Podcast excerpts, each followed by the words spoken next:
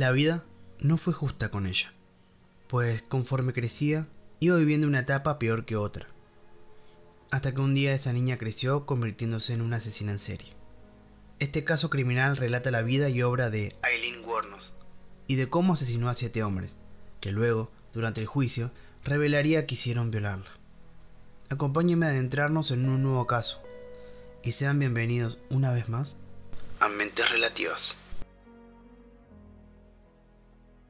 Nací en año bisiesto, un 29 de febrero de 1956 en Rochester, Michigan.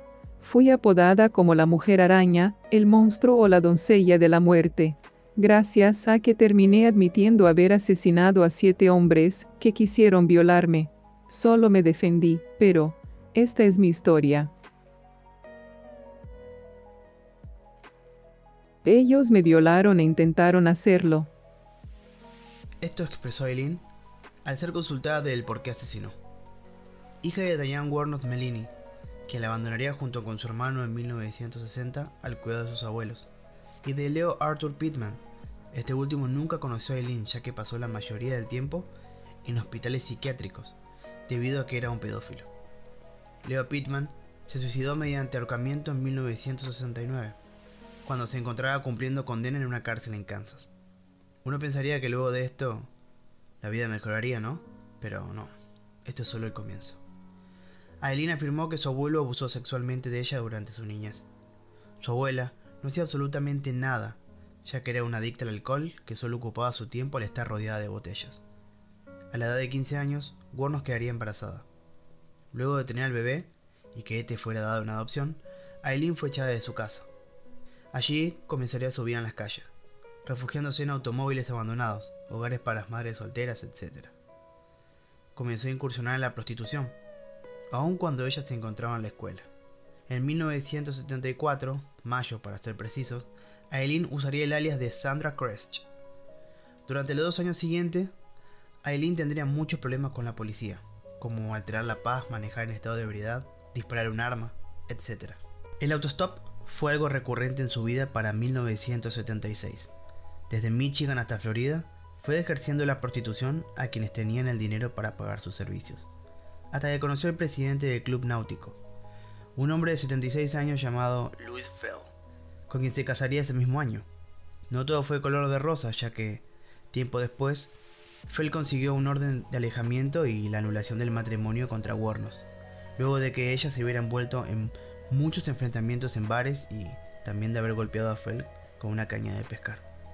La lista de crímenes asciende de categoría, realizando cosas como robo a mano armada, falsificar cheques, conducir sin licencia, etc. Todo bajo el alias ahora de Lori Grody, el cual era el nombre de su tía. Para 1989, Warnos ya estaba en el apogeo de su carácter agresivo e irritable. Viajaba con una compañía sentimental y su pistola calibre 22 por toda la ruta, realizando sus servicios, claro. Un 30 de noviembre de este mismo año, un electricista llamado Richard Mallory, quien era aficionado al alcohol y a las prostitutas, desaparece. Su vehículo se encontró la mañana siguiente con todos sus efectos personales y varios condones tirados. Horas más tarde, unos jóvenes que pasaban por el área descubrieron el cadáver de Mallory envuelto en una alfombra y con tres disparos en el pecho. Las pericias determinaron que los mismos eran de una pistola calibre 22. Sí, igual a la que Eileen posee pero al no haber pista, no había investigación. El caso Mallory fue archivado, pero solo hasta un año después.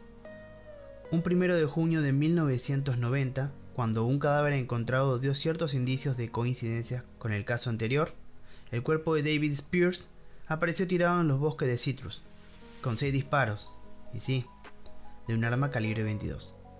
La policía se dedicaba a intentar unir los puntos, pero cinco días después se halló a otro hombre, pero esta vez no con tres ni seis disparos, sino que con nueve. El cuarto asesinato no se haría esperar.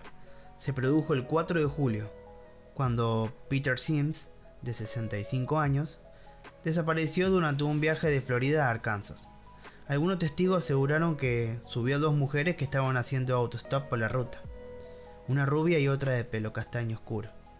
La primera estaba herida y cuando hallaron el coche un mes más tarde, lograron obtener huellas. Gracias a dicho testimonio, se procedió a difundir los retratos robot. Sin embargo, nadie daba con las asesinas. Durante el año siguiente aparecieron seis víctimas más, hombres de mediana edad, tiroteados en el pecho y abandonados cerca de alguna carretera secundaria o camino. En las escenas de todos los crímenes siempre parecía lo mismo. Casquillo de una pistola de calibre 22, preservativos y señales claras de robo. Al no tener nuevas pistas, los investigadores decidieron volver a llamar a los testigos, a fin de poder mejorar los retratos y así fue. Se mejoró de tal forma que dichos retratos luego pudieron tener sus respectivos nombres, Aileen y Tyria. Con estas nuevas pistas no se perdió el tiempo y la cara de ambas mujeres inundó los medios de comunicación. En 1991, la policía dio con Tyria, quien cae por el robo de un vehículo. Ella, ante la presión policial, prefirió entregar a quien en ese momento ya era su ex amante, ya que las peleas habían hecho que se separe. Tyria confesó que ella fue coaccionada por Aileen para robar y matar. Y por fin, así fue como dieron con la infame Aileen Warnos, quien simplemente dormía dentro de un vehículo, totalmente ebria y en el estacionamiento del famoso The Last Resort. Durante el interrogatorio y luego durante el juicio, Aileen confesó que era cierto que los había asesinado, pero que fue en defensa propia, ya que esos hombres quisieron violarla y otros lo hicieron. El 27 de enero de 1992, Aileen Carol Warnos es declarada culpable de homicidio en primer grado. Dos días después, se la sentencia de forma oficial a la pena de muerte. Fui violada. Espero que los violen a todos. Basura de América. Su ejecución vía inyección letal se llevó a cabo el 9 de octubre del 2002, pero ella no iba a irse sin dejar un recuerdo más, por lo cual sus últimas palabras fueron las siguientes. Solo quiero decir que estoy navegando en el rock y que voy a volver con Jesús, el 6 de junio, como en la película Día de la Independencia, en una enorme nave nodriza y todo eso. Volveré.